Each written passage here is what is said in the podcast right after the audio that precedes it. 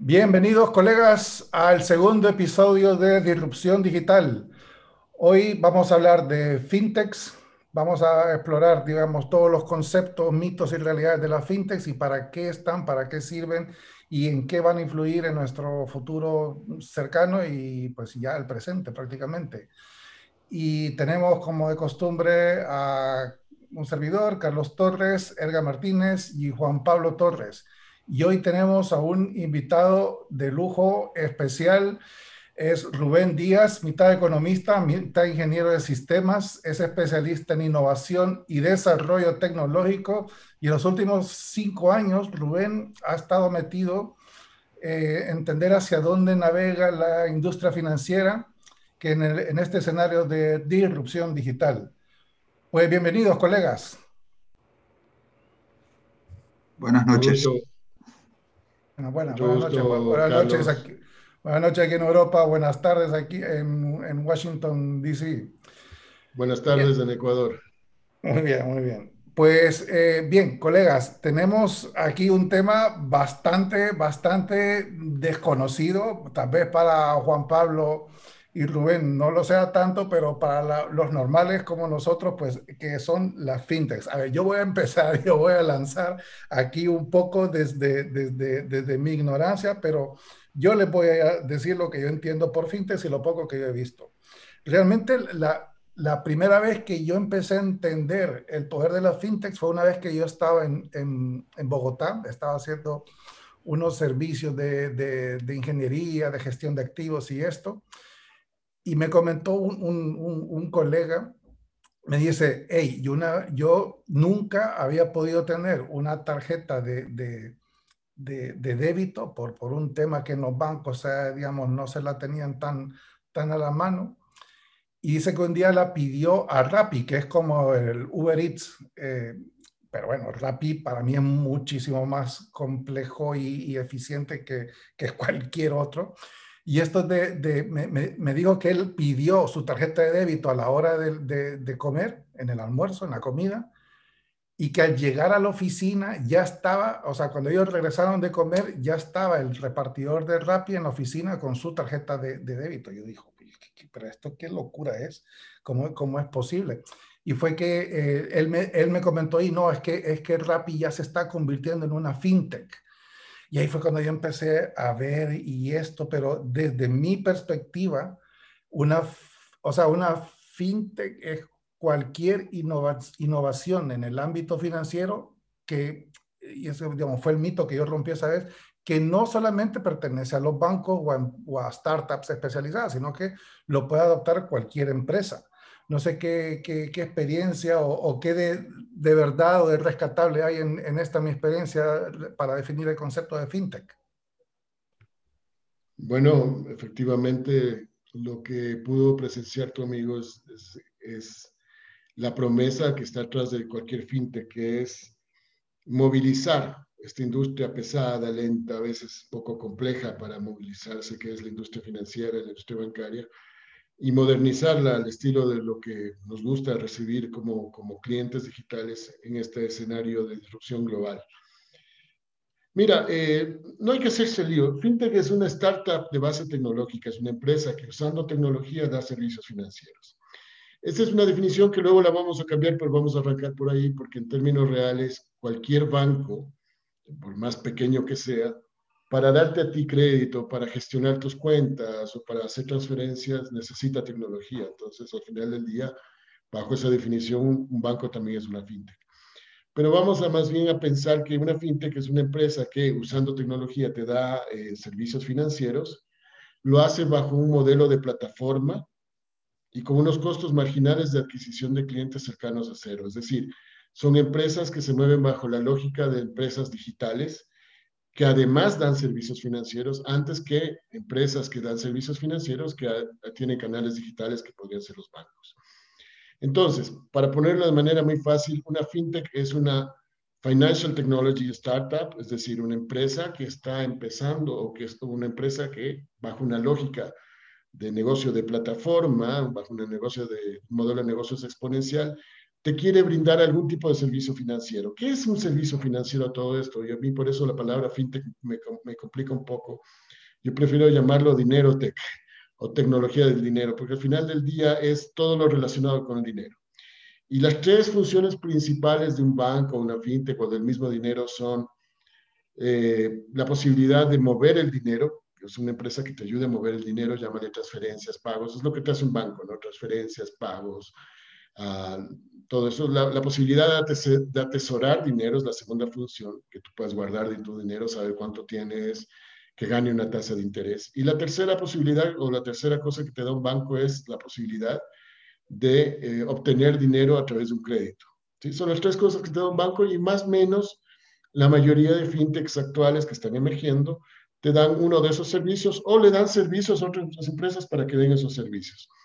Ese es el mundo de la fintech en manera muy resumida y ahí hay un montón de, de tela por cortar, pero Sí, lo que tú viste en, Colombia es exactamente lo que queremos, la gente que está aquí, que sucede en el mundo entero, que es que hay una transformación integral de la industria, una transformación inclusiva, y que nos lleve hacia una industria financiera que tenga eh, como premisa principal la satisfacción total del cliente.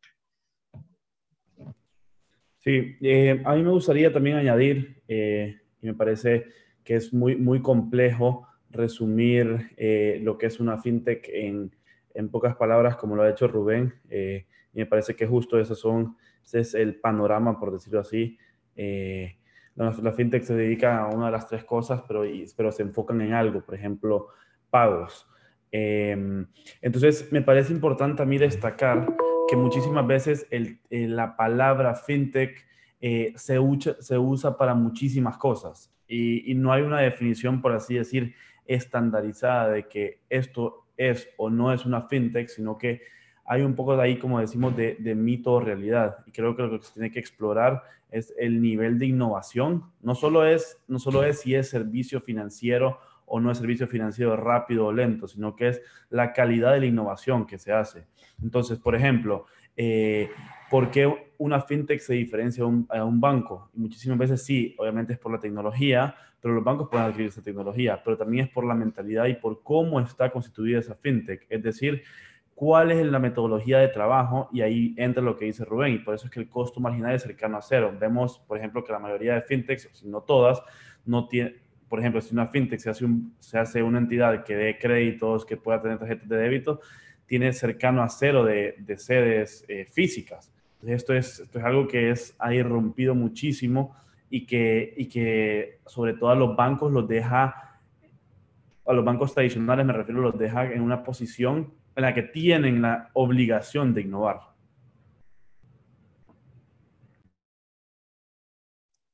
Pero yo, por ejemplo, yo me pregunto, bueno, por, o sea, ¿por qué no son, eh, según lo que planteo, o sea, ¿por qué no son los bancos los que lideran estas tecnologías financieras, porque ya, ya lo tienen.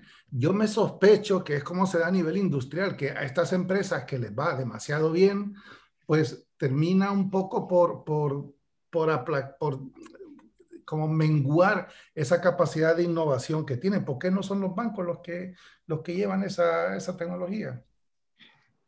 Eh, perdón. y, iba a hacer mención a, un poco al concepto de por qué empresas de las dimensiones de un banco, como un modelo tradicional, eh, les, cuesta abordar estas, este tipo de movimientos disruptivos. Y no solamente pasa en los bancos. Eh, tenemos que, podemos remontarnos a otros modelos de negocio. Había una librería muy importante en Estados Unidos, se llama Barnes Nobles, que era el líder del sector, y la irrupción de Amazon eh, los borró del mapa. Eh, lo mismo sucedió con BlackBerry y el, iPhone. El BlackBerry era el líder, pero no supo adaptarse a los requerimientos del mercado y desapareció. Entonces, algunas veces empresas eh, con modelos tradicionales, con una estructura gigante, le, le, cuesta moverse. Acabo hace unos 15 minutos estaba hablando con un amigo, trabaja para una, un banco francés, y me dice que, claro, aquí en, España, ese banco francés tiene miles de personas trabajando y que en el momento en que llegó la pandemia eh, no tenían ninguna estructura de eh, trabajo remoto y que les costó semanas solamente la adquisición de ordenadores para que su personal clave, tanto de atención al cliente, call center y, y otras operaciones, pudiese adaptarse a esta circunstancia. Yo que vengo de una empresa, startup, eh, del ámbito digital, la adaptación fue cero segundos, porque antes de que llegase la pandemia, ya nosotros trabajamos de manera remota y todo digitalizado. Entonces, grandes estructuras dificultan la adaptación a, disrupciones. Efectivamente, efectivamente. Mira, yo, yo, yo quiero ahondar un poco en el tema. ¿Por qué los bancos no han hecho esto antes? E, es la misma pregunta que por qué los hoteles no hicieron Airbnb. Y de hecho, yo tuve una conversación en el año 2007 con, con, con, un gerente de una empresa de hotelería aquí en Ecuador y yo en esa época le ofrecía mis servicios, 2017, perdón, para digitalizar o para ir a un proceso de transformación digital. Y él me decía que todos sus procesos estaban digitales y que no necesitaba transformación digital porque sus procesos estaban digitales. Y este es un error que comete las gerencias, yo creo, en todas las empresas, de, de, asimilar que transformación digital es digitalizar procesos. Cuando nació Airbnb, todas las grandes cadenas de hotelería, que ahora están con tremendos problemas, no solo por la pandemia, sino por la misma presencia de Airbnb, ya estaban con procesos digitales. No puedes manejar una empresa de ese tamaño con, si no tienes procesos digitales. Es el modelo de negocios el que cambia Airbnb. Y esa es la cosa. Cuando hablas de transformación digital, tienes que hablar de un tema fundamental que es tu modelo de negocios, migrarlo hacia un entorno y una lógica digital. Entonces, de nada te sirve tener un, un, modelo de negocios industrial informatizado cuando lo que tienes que tener es un modelo de negocios digital. Y eso es fundamentalmente lo que pasa en la industria financiera también. y esa es la ventaja que personalmente siento que tengo al venir no solamente del área financiera, sino de venir de un montón de otros ámbitos y entender de que este es un proceso de cambio. Y, y sí me gustaría hacer una pequeña introducción antes de esta conversación, que es que hay que entender que lo que estamos vivenciando en este momento a nivel global es un proceso de transformación global, integral, profunda, una revolución económica de una magnitud igual o superior a la de la revolución industrial. La revolución industrial, ustedes saben, fue, apareció gracias a la, máquina de vapor, a la máquina de hilado en, el siglo XIX, principios del siglo XIX en, Inglaterra, y eso transformó la economía inglesa y transformó la economía global, y transformó, y, está la historia del capitalismo totalmente atada a la historia de la revolución industrial. Lo que está pasando en este momento es una revolución similar. Y eso no quiere decir que desaparecen los sistemas anteriores, sino que se transforman. Y eso es lo que está pasando en todas las industrias. Y claro, la industria financiera era una, es una de las industrias que todavía no ha sido irrumpida, como lo es la industria de la hotelería por Airbnb o por los modelos tipo Airbnb. O no ha sido eh, irrumpida como la industria de la fotografía, no ha sido irrumpida como un montón de otras industrias. Y creo que eventualmente es uno de los últimos pilastres de esa economía industrial o postindustrial predigital y que está a punto de ser irrumpido y que está sufriendo un proceso enorme de competencia, un proceso enorme de asedio, si quieres, desde las mismas fintech. Entonces, si entendemos que lo que estamos atestiguando a nivel global, y este es un, marco de trabajo que te va a servir para entender cualquier industria, que los cambios que se producen son esos. No hay otra manera de explicar, por ejemplo, entonces, cómo una empresa que se llama Tesla, ¿ya? Eh, tiene mayor valor de mercado eventualmente que todo el resto de fábricas de, automóviles en el mundo, siendo la que menos fabrica.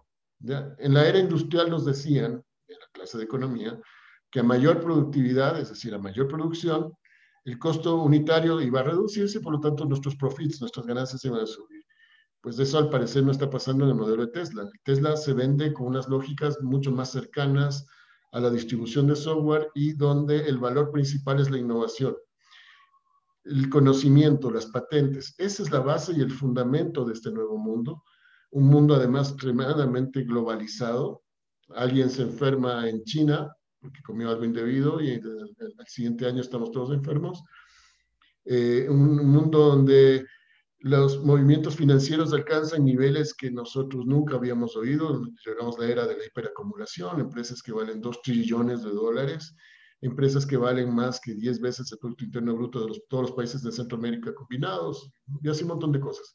Entonces, entendiendo eso, entendemos el escenario al cual está sometida ahora la industria financiera, porque hay una serie de cambios, no solamente desde el lado de las fintechs, sino desde el lado de los mismos bancos, que sí están respondiendo, no necesariamente de la manera adecuada, pero que frente a tu pregunta, que por qué no lo hicieron antes, es la misma pregunta que, hay que habría que hacerle a Kodak, por qué no hizo en su momento la cámara digital, o a los hoteles, por qué no sacaron un modelo parecido a Airbnb. Y ahí hay un montón de, tela por cortar.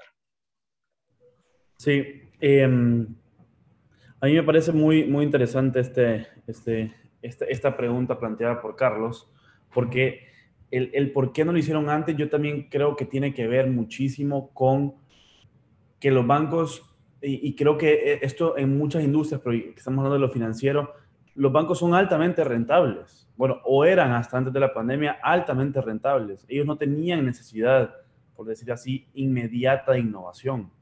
Y los bancos estaban acostumbrados a que la gente tocara la puerta y rogara por un crédito. ¿Qué pasa? esta disrupción, estas nuevas fintechs que dan acceso a créditos más rápidos, a hacer la forma de pago más rápida, a guardar, a tener una tarjeta de débito en cuestión de 45 minutos, ha hecho que los bancos se vean obligados a salir a buscar clientes. Y muchísimas veces ya el cliente o el potencial cliente o el usuario ya tiene de dónde elegir para ver dónde quiere sacar un crédito por ejemplo, o muchos, muchas opciones de dónde elegir, dónde quieren meter su dinero. Y esto es algo que antes no pasaba, que antes era el banco lo veíamos como algo tradicional, se iba a la sucursal, a la sucursal bancaria, no importaba el tiempo que pasáramos ahí porque era prioridad ir al banco. Y ahora hay gente que no ha pisado un banco en 3, 4, 5 años. Y a mí eso me parece algo que, que, cambia totalmente la realidad en la que vivimos. Aparte que me interesa meter ahorita el, el rol de la fintech en esta nueva era y incluido con eso la financiación de startups por medio de las mismas. Entonces aquí nos metemos a un tema interesante en el cual entramos a decir, bueno, entonces las fintechs, ¿qué es lo que han mejorado? ¿Será que los bancos se quedaron en el pasado? ¿O será que los bancos nunca fueron lo suficientemente eficientes para competir contra las fintechs? ¿Y qué pasa?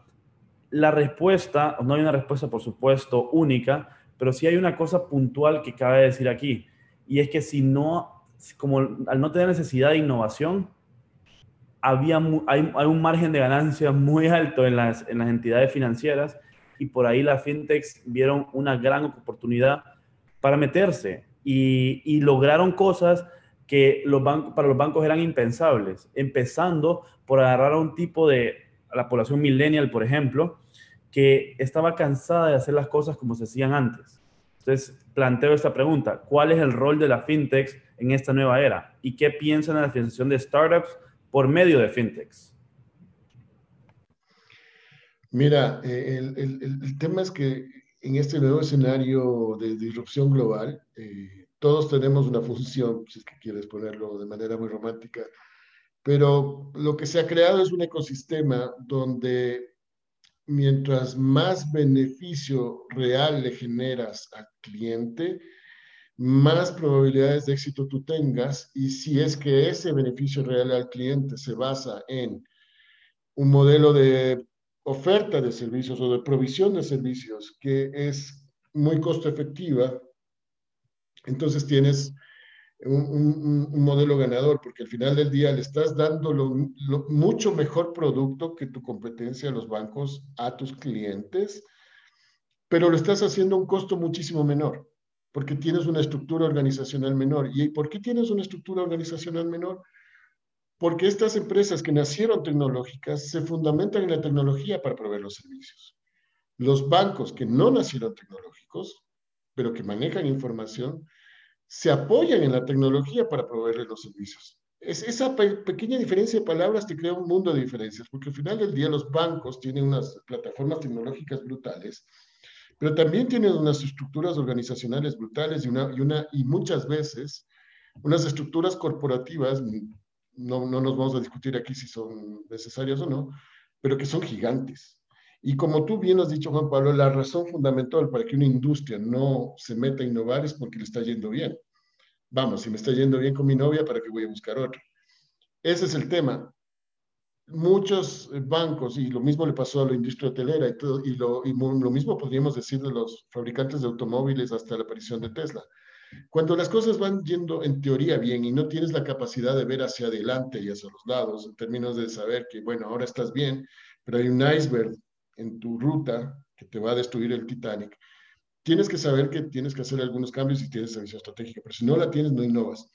Entonces, ¿cuál es el rol de las fintechs en este nuevo escenario? El rol de las fintechs va a ser asediar a la industria financiera y asediarla y golpearla para transformarla. Y lo que vamos a ver en unos años es lo que los, no lo digo yo, lo dicen los expertos, lo dice Capgemini, lo dice McKinsey, lo lo dice Bain, es la migración hacia un nuevo modelo, hacia una nueva arquitectura de la industria financiera que se va a llamar Banking as a Service y en el intermedio, una cosa que se llama Open Banking. Ya vamos a hablar de eso. Pero básicamente, lo que va a pasar es que se va este, este, este, esta industria que está sufriendo este asedio, eh, en función de la regulación, de esquemas culturales y de, factores económicos en cada país, va a quedar completamente trastornada. Dentro de cinco años, ustedes van a regresar a ver acá y van a decir, ¿te acuerdas de cuando funcionaban los bancos de esta manera? Y van a decir cosas como, por ejemplo, ¿te acuerdas cuando los bancos tenían sucursales? O, van a decir cosas, ¿se acuerdan de los cajeros automáticos? Así como ahora decimos, ¿se acuerdan de, de los CD, de los CD rooms o de los disquetes o, de las disqueteras? La irrupción llegó a la, la, tecnología, las fintechs están llevando una, disrupción al mundo financiero y eso va a crear dos cosas, un nuevo escenario eh, financiero, una nueva arquitectura.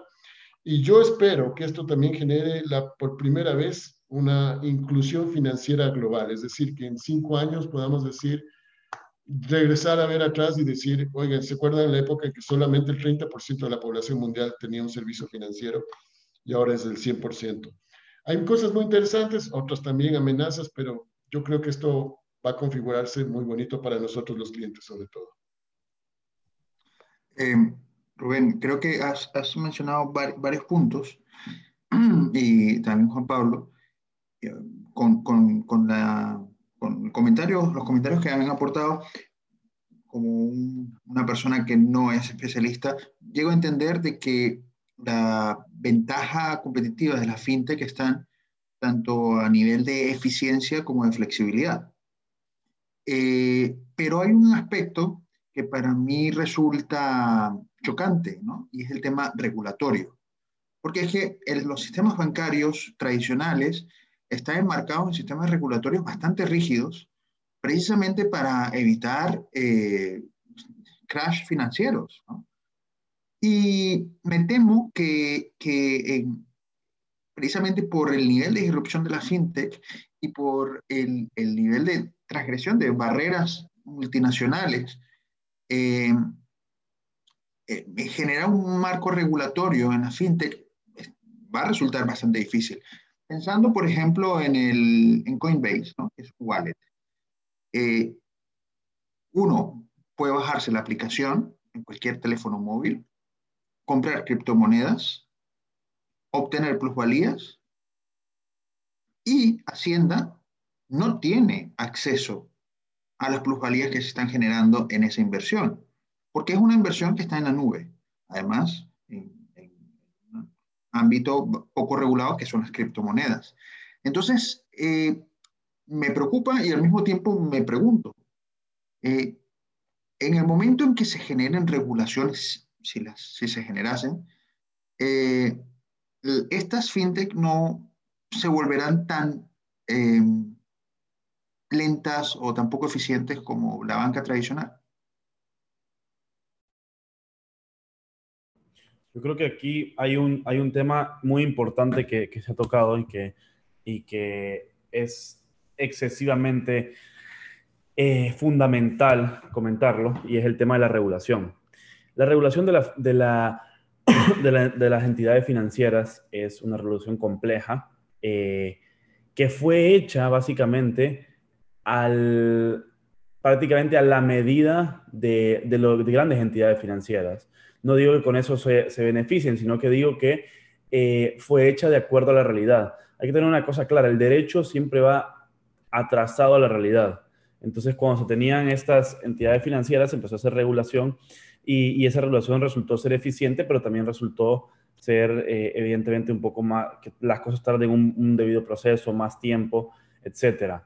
¿Qué pasa ahora? Eh, Rubén mencionó eh, esquemas que se llaman esquemas de, de, coexistencia, por decir así, entre fintechs y entidades financieras tradicionales, como de banking as a service. ¿Qué pasa con este tema? Que las fintechs, por, su forma, por la forma en la que nacieron, no quieren pasar por todo ese proceso de regulación, de, de meterse a papeleo, de, de, burocracia al final. Eh, sino que les interesa ser ágiles, les interesa explotar lo que tienen, eh, lo que tienen dentro, que al final es una relación espectacular con el cliente y que están adaptados a las necesidades del usuario final. Y, y al final eso es lo que vende. Entonces, el, el back office, por decirlo así, eh, se va a centrar, como bien dijo Rubén, en un esquema de, banking as a service. ¿Cómo, ¿Cómo, funciona esto? Esto funciona que los bancos tradicionales o las entidades financieras tradicionales van a pasar a un segundo plano que van a tener, van a tener que cumplir con todo el tema regulatorio, compliance, eh, van a tener, cumplen con, con el tema de, mm, bueno, con todo, con todo lo que estamos acostumbrados a que cumplan, que eso la regulación también tiene que cambiar, pero van a tener, por decir así, ese back office, y las fintechs van a ser solo el canal por el cual eh, se va a tener acceso a los clientes y por el cual todo va, va a generar agilidad. Entonces, me parece que, que, que, el tema regulatorio es un tema fundamental para entender cómo funcionan las fintechs, pero me parece que es un tema en evolución y lejos de ser un tema en el cual las fintechs van a ser más lentas, creo que va a haber una, una coexistencia exactamente por eso. O sea, ¿por qué no hay una coexistencia entre Airbnb y los hoteles? Porque al final el tema de la regulación no, no, no hay ningún problema. En cambio, en, en, algo como es el dinero, eh, sí que no pueden desaparecer los bancos así por así. Evidentemente van a haber entidades financieras como todas las que no innovan, que van a ir quedándose atrás, pero, pero en este tema va a ser un, un, un, esquema de coexistencia. Me gustaría que Rubén ahonde un poco más en el esquema de Banking as a Service.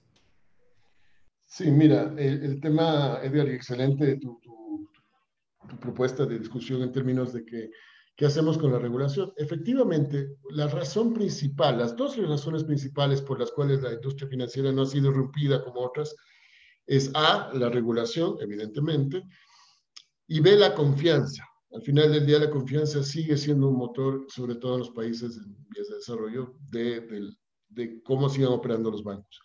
De hecho, si tú le preguntas a los bancos, personalmente pienso que es una posición muy cómoda que ellos tienen, ellos siguen confiando de que siguen siendo amigos de aquel viejo regulador. Pero aquí vienen varios problemas que no son problemas, no son solo para la industria financiera, sino para en general el regulador de lo que sea a nivel mundial. Y te hago la siguiente pregunta. ¿Acaso Uber, Uber no, o, no entró en conflicto con la regulación global de gestión del, del turismo o de gestión de los taxis? Por supuesto que sí. ¿Acaso Airbnb no entró en conflicto con la mayoría de las por no decir con el 100% de las regulaciones locales de administración de hotelería. En el caso de Ecuador, tú aquí para dar un servicio de una, hostel, de una hostelería tenías que sacar un permiso a un municipio que te demoraba seis meses. El tema es que cuando tú hablas de regulación, tú tienes que entender que tienes un cuerpo eh, regulatorio, un cuerpo, un documento que, guía la regulación, una arquitectura institucional que te permite ejecutar la regulación, pero sobre todo hay que ejecutar la regulación, es decir, la posibilidad de hacer enforcement, ¿ya?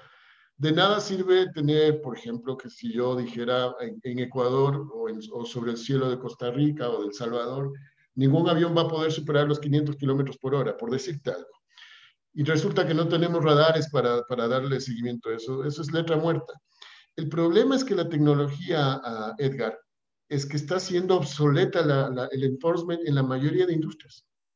¿Qué pasa si el día de mañana uh, el señor eh, Jack Ma, eh, eh, guiado tal vez por las nuevas conversaciones con el Banco de China, decide darle a cada habitante del planeta una tarjeta de crédito con 100 dólares precargados?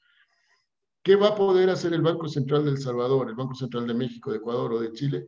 Para decirle, no, señor Germán, no puede. ¿Por qué? Porque en Ecuador usted necesita sacar un permiso de operador financiero. Y estos son los papeles, estas son las garantías y le vamos a dar el permiso en, en ocho años. No hay tal cosa. Y ese es el tema. Las grandes operadoras tecnológicas tienen la capacidad de transgredir fronteras, y no solo fronteras físicas de países, sino fronteras eh, de industrias. Y ese es el, gran problema que enfrentamos con regulación. Entonces, por un lado, sí, es verdad, las fintech tienen que enfrentar un tema de regulación y algún momento se va a tener que cumplir eso. Y por otro lado, eh, tenemos que la regulación ya se está quedando atrás. Ah, creo que aquí la única respuesta posible es ir migrar hacia un esquema que les favorezca a todos, que nos favorezca a todos. Y creo que Inglaterra eh, ha sido el país que, o, perdón, eh, Gran Bretaña, todos los países del, Reino Unido son los que más han avanzado hacia configurar un nuevo esquema donde tienes una regulación eh, financiera clara, que reconoce a los operadores, nuevos operadores financieros, eh, como sujetos de control y, tiene las formas y mecanismos de lograrlo. Luego necesitas un regulador de la data, necesitas independizar la data del banco, ese es un tema muy duro. Eh, la data tiene que pertenecerte a ti, no al banco, no al colegio, no a la universidad, no, a la clínica, no al doctor. Tu dato es tuyo. Ese es un tema de filosofía y un tema de pelea y un tema que Europa lo lleva muy bien con sus normativas y donde tienes una arquitectura institucional para hacer eso. Y finalmente tienes alguien que te regula la ciberseguridad, te regula las interacciones tecnológicas y te eh, establece responsabilidades. Entonces, no es solamente que el regulador tenga que entender que hay un nuevo operador, sino que aparezcan nuevos cuerpos regulatorios que además son necesarios no solo para esta industria. La industria de la medicina 2.0 va a necesitar este tipo de acción la industria de los seguros va a necesitar este tipo de, esquemas. Y en general, toda la nueva vida necesita que esté distribuida de, una manera diferente, la, manera en que gestionamos los datos y gestionamos la tecnología. Y entendiendo que la tecnología ya es transversal, no si no va a ser, sino que ya es transversal a la mayoría de actividades. Pero el punto es ese, es un punto que todavía tiene mucha discusión y que tienes para largo, eh, este es tema de 10 podcasts, no de uno. Eh, bueno, muchísimas gracias. Eh, creo que, creo que sí, tal, como lo has descrito, eh, este, este asunto de regulación atañe a todo lo que tiene que ver con la disrupción digital en la que estamos viviendo. ¿no? Lo que pasa es que me preocupa especialmente la parte financiera, porque al final todo el sistema, es, todo el sistema en el que vivimos se avanza en la estabilidad bancaria, porque si tenemos insolvencia, problemas de liquidez, eh, pues eh, el, todo el sistema se tambalea. Pero bueno, eh, evidentemente es un asunto complejo, sobre todo en, estas empresas que yo tal vez estoy viviendo en España, pero si quiero asociarme a una fintech que está en Corea, pues simplemente abro un VPN y me bajo la aplicación y, me conecto. ¿no?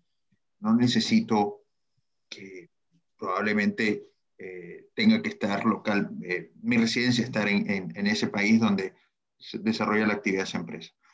Ah, luego, tocaron otra cosa que es el tema de la inclusión. Y yo creo que esto es algo importantísimo porque, como dijiste antes, aproximadamente el 30% de la población mundial son los que tienen servicio bancario y el resto no. Y claramente África, gran parte de Asia y Latinoamérica, que son los las regiones de mayor crecimiento poblacional es donde más desequilibrio existe en este ámbito. Entonces creo que efectivamente el incluir a gran parte de esta población, por no decir toda, al sistema financiero va a hacer que eh, la economía mundial sea más ágil y que todo, gran parte de este dinero, que eh, no es la mayoría, ¿no? porque la mayoría del dinero se mueve en las economías desarrolladas, Europa, Estados Unidos, pero gran parte de ese dinero que hoy está soterrado eh, aflora en una economía más ágil. Entonces, sí, sí, sí creo que eh, el tema de, de, la inclusión sería un ámbito interesante de conocer vuestra opinión. Mira, em, solamente para finalizar el tema regulatorio que me quedé un poco picado. eh, todos sabemos que para el 2008 eh, la industria financiera norteamericana no solo estaba regulada, sino que hiperregulada. Y vimos lo que pasó. Al final del día una estafa masiva. Y dependiendo de qué tan, qué tan eh, crítico se el sistema, vas a encontrar niveles de, de estafa que, son, que comprometen cada vez más al sistema. Entonces, una mayor regulación no necesariamente te garantiza que efectivamente el ciudadano va a ser cubierto en sus intereses. Al final del día, en todo tema regulatorio, el tema del poder sigue siendo fundamental y lo seguirá siendo en los siguientes 100 mil años, quién sabe. Pero, pero es fundamental entender eso. Entonces, eh, sí, es, eh, junto con la industria va a tener que haber una revolución eh, regulatoria brutal porque si no vamos a tener un, escenario muy complejo, especialmente en América Latina, especialmente en África, donde vas a tener grandes big techs, es decir, estas grandes empresas de tecnología, eh, dándote ciertos servicios financieros sin control de parte del Estado. Y eso es un tema que también hay que traerlo a estudiar y a ver. Sobre el tema de la inclusión, mira, el, tema de la inclusión a mí me encanta ver cómo, cómo muchos bancos se, visten de blanco y eventualmente eh, le ponen una, una tonalidad de ONG al tema, un tema de una, de, de, de, una búsqueda de un bienestar social eh, a través de la inclusión financiera, como que la inclusión financiera generaría réditos de por sí. No es así, los bancos están expandiendo sus mercados. Y por primera vez, Edgar, yo creo que este es el punto, y como dijo Juan Pablo, por primera vez les llegó competencia seria que va a hacer que busquen a estos nuevos mercados. Ahora, ¿Por qué creo que la inclusión sí va a darse en este escenario y antes no se dio? Es porque antes la inclusión financiera se daba tanto en cuanto tu cliente pueda ser un cliente de crédito. Es decir, si yo voy a un barrio urbano marginal de Costa Rica, de El Salvador, de, México, de Kenia, de, de Zimbabue, de alguna de las capitales y le digo, ¿usted tiene ingresos formales? No, porque soy un vendedor de la calle ¿Tiene ingresos fijos? No, porque mis ingresos son variables. Eh, ¿Tiene ingresos comprobables? No, porque yo trabajo en la economía informal, en la economía eh, gris que hablan algunos. Entonces, automáticamente para la mayoría de las regulaciones de los bancos ya no soy un potencial cliente, ergo ya no soy interesante, ergo no me incluyen en el mundo financiero. En el nuevo mundo, impulsado por las fintechs, vemos que la gran necesidad de consumo de servicios financieros, o si quieres, el mayor énfasis que le ponen los clientes sobre los servicios financieros, es sobre los sistemas de pago.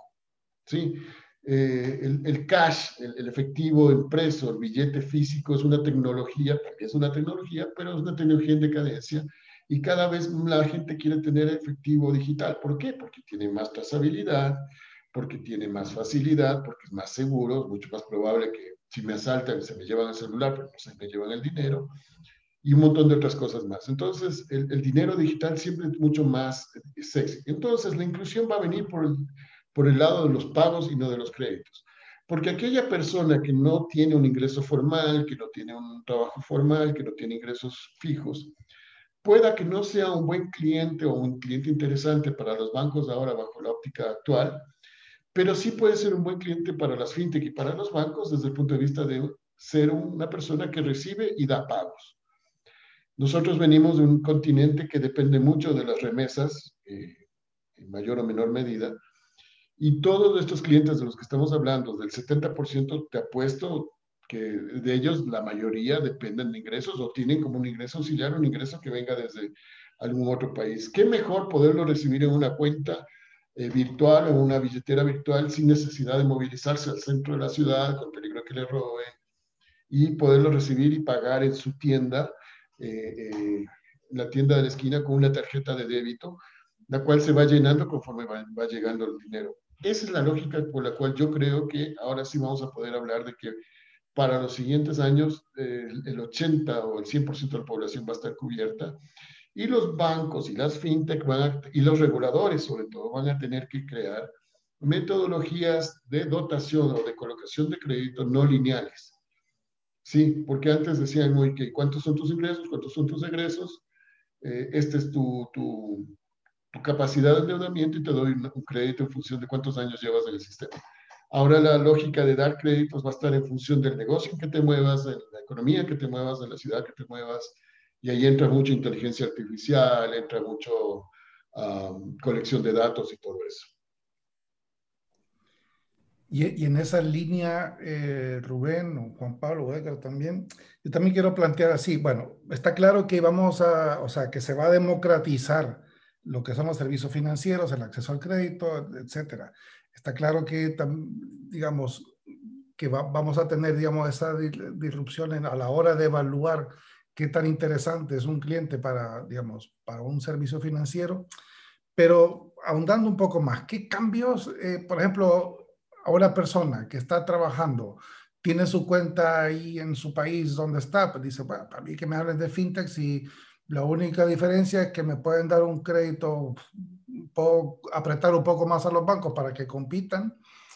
Puede ser de que ya no tenga que ir al cajero, que todo lo haga con mi celular, con mi móvil, o a lo mejor pues eh, tengo que ir, o ya no tengo que presentarme en el banco a hacer ninguna gestión, pero más allá de eso, ¿qué auguran ustedes que, podría haber un usuario de este tipo eh, después de una disrupción digital en fin?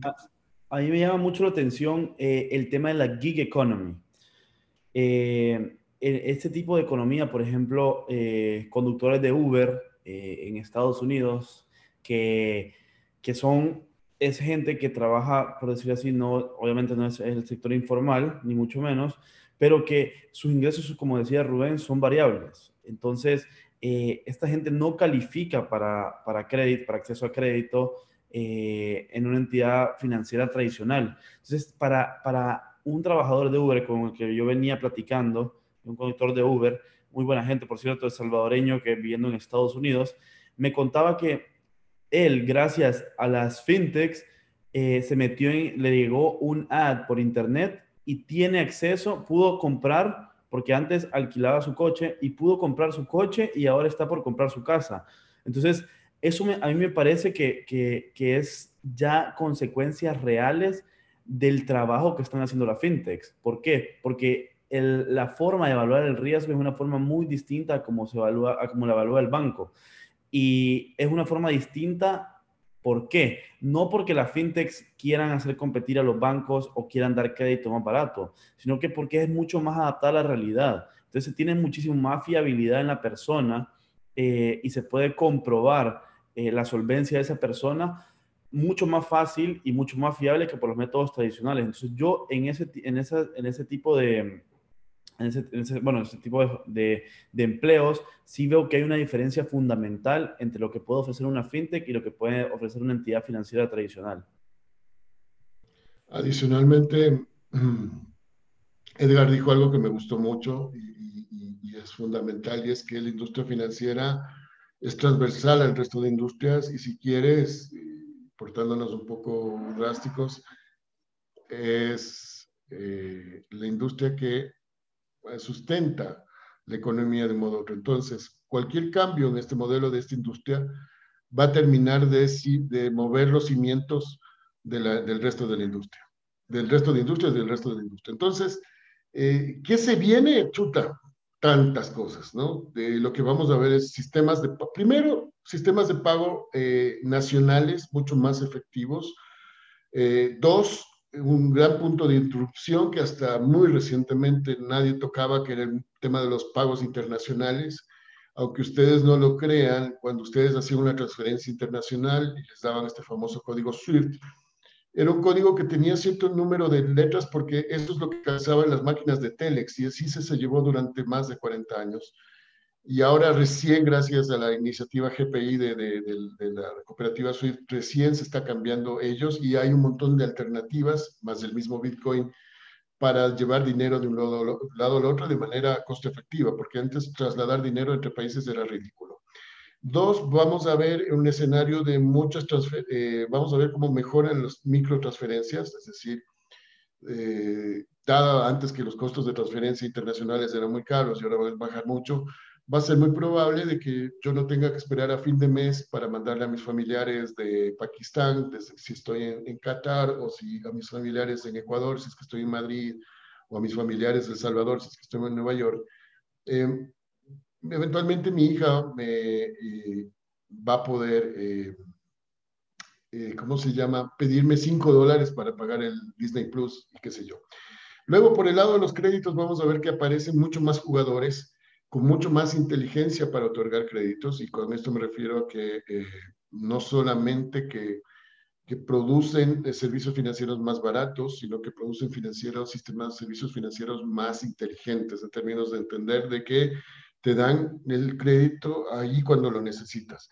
Eh, eh, si sumas bases de datos enormes, inteligencia artificial y big data, puede alguien ofrecerte crédito el día en que tú emocionalmente estés más dispuesto a captarlo, ¿no? Vienen los temas de lo, del punto de poder obtener crédito en el, punto de compra. ¿Qué significa esto?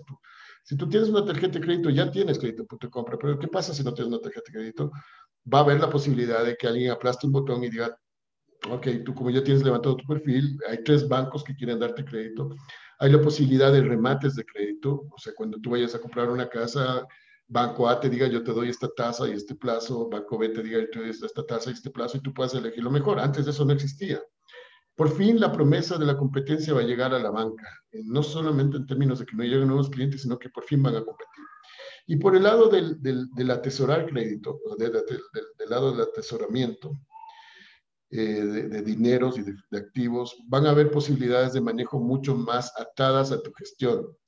Eh, las fintechs atadas a la apertura de, que los bancos hagan de, sus cuentas, van a poder decirte, oye, eh, hemos detectado que tienes un, formato de gasto muy agresivo,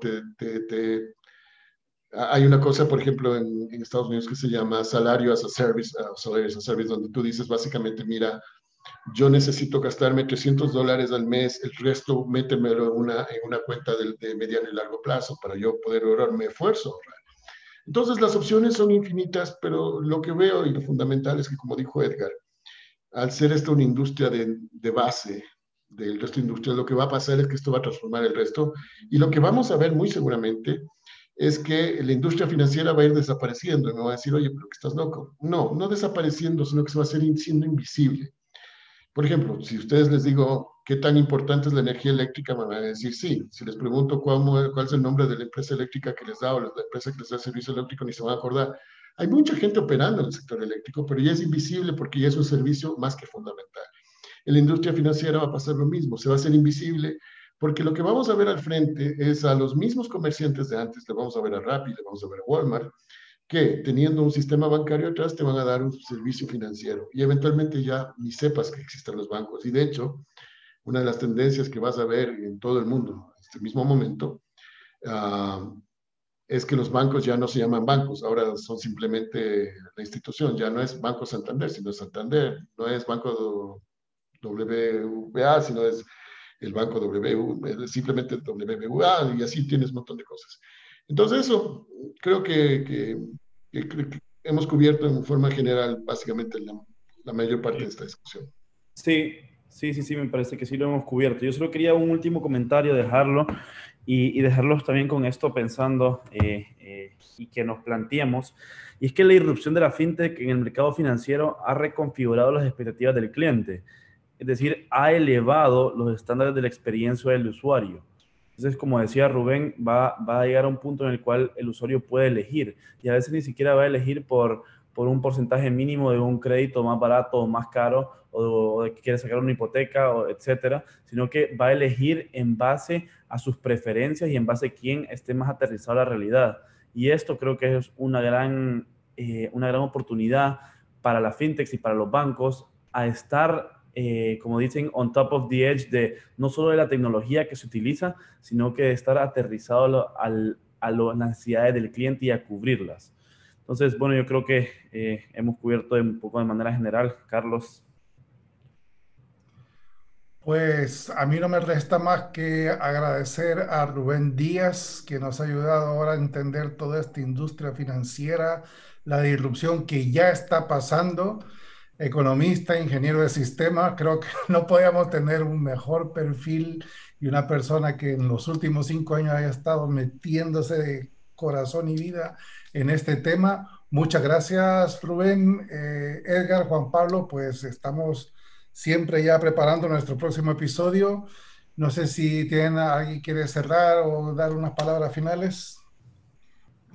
Yo solamente quería dejar una pregunta abierta, ¿no? Y es, eh, pensando en una transformación profunda del sector financiero, las bases de la economía, tal como la conocemos hoy, cambiarán. ¿Y esto cómo influirá tanto en la estabilidad geopolítica como en la vida diaria de cada uno de nosotros? Eso se me generan esas, esas interrogantes. E, esa es una pregunta para 10 capítulos más.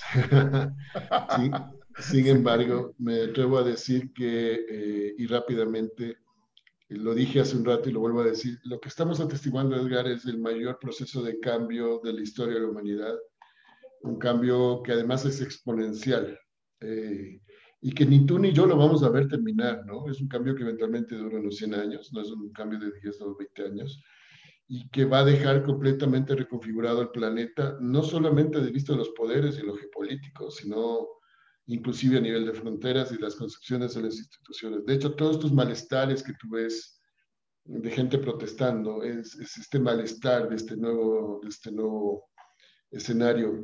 Yo, yo te invito a leer la primera página del libro El cuento de dos ciudades de, de, de, de Charles Dickens, donde habla básicamente de la, relación de dos ciudades, una ciudad francesa y una inglesa que estaban viviendo la Revolución Francesa, y justo es un cuento que narra este proceso turbulento de la Revolución Francesa, desde la Revolución Industrial, que también fue un proceso turbulento, y el, el, el autor dice, eran tiempos espectaculares, eran buenos tiempos, eran el mejor de los tiempos y era el peor de los tiempos.